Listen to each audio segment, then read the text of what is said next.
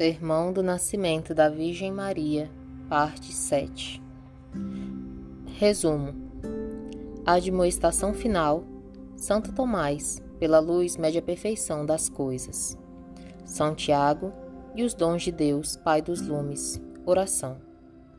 Ora, cristãos, suposto que aquela soberana luz é tão apressada e diligente para nosso remédio, suposto que é tão universal para todos e para tudo, suposto que é tão piedosa e benigna para nos querer fazer bem, suposto que é tão privilegiada e favorecida por graça e benignidade do mesmo sol, metamo-nos todos hoje debaixo das asas desta soberana protetora, para que nos faça sombra e nos dê luz, para que nos faça sombra e nos defenda dos raios do sol de justiça, que tão merecidos temos por nossos pecados e para que nos dê luz para sair deles, pois é Senhora da luz.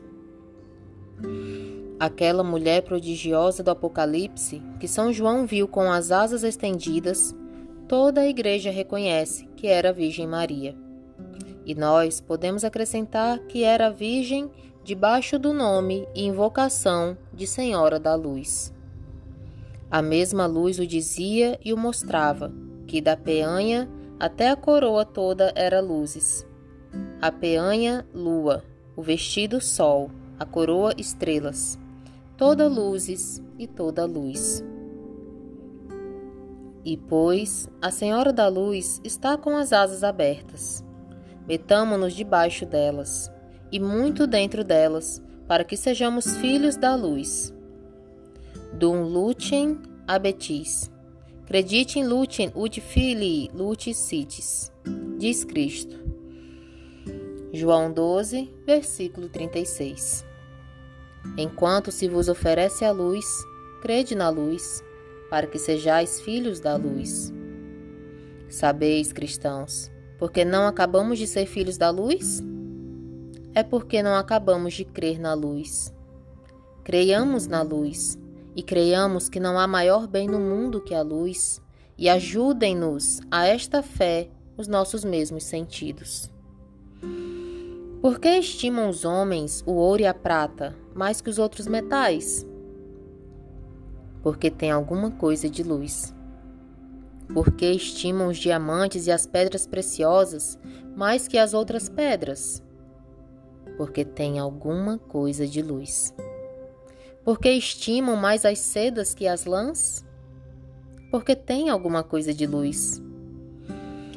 Pela luz, avaliam os homens a estimação das coisas e avaliam bem, porque quanto mais tem de luz, mais tem de perfeição. Veja o que notou Santo Tomás. Neste mundo visível, umas coisas são perfeitas, outras imperfeitas outras perfeitíssimas. E nota ele com sutileza e advertência angélica que as perfeitíssimas têm luz e dão luz. As perfeitas não têm luz, mas recebem luz.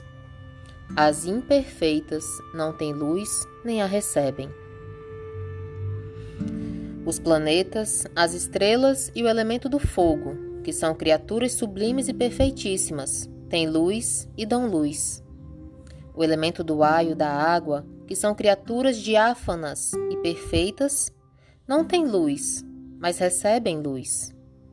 A terra e todos os corpos terrestres, que são criaturas imperfeitas e grosseiras, não têm luz, nem recebem luz, antes arrebatem e deitam de si. Ora, não sejamos terrestres, já que Deus nos deu uma alma celestial.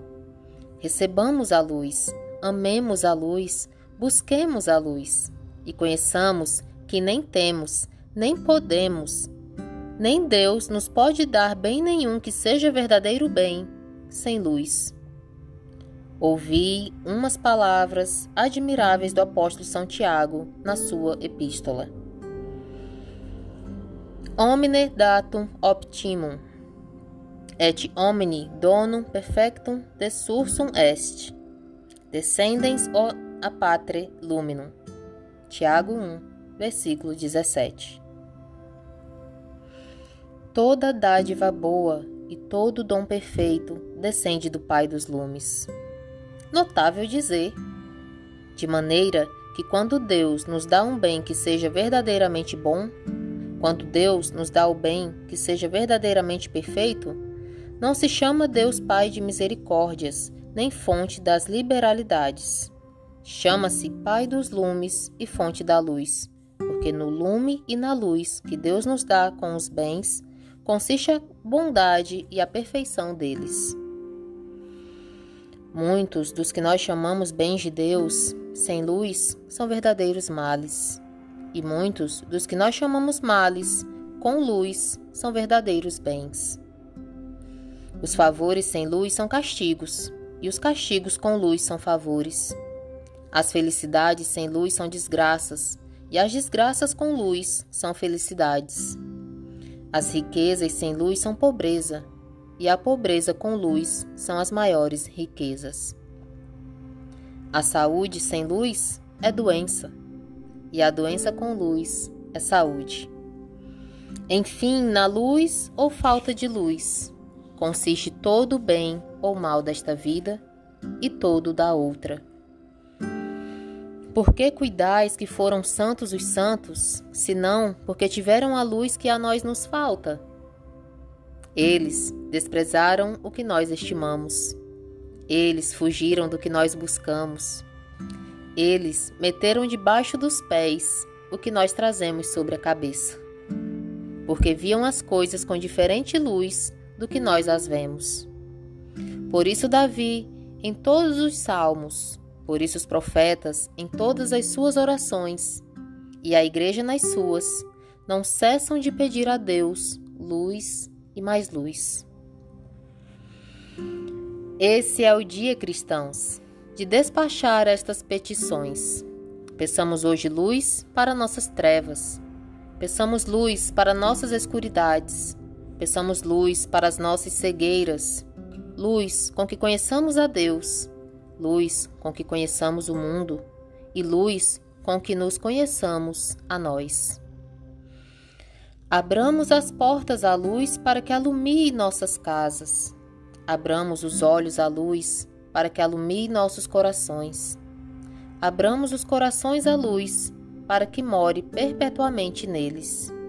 Vejamos, venhamos, venhamos a buscar a luz, esta fonte de luz, e levemos daqui, cheias de luz, nossas almas. Com esta luz, saberemos por onde havemos de ir. Com esta luz, conheceremos de onde nos havemos de guardar. Com esta luz, enfim, chegaremos àquela luz onde mora Deus. Aqui o apóstolo chamou luz inacessível. Que lutem in habitat inacessiblem. 1 Timóteo 6, versículo 16.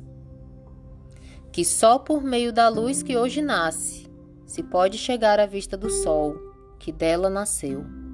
De qua natus est, Jesus.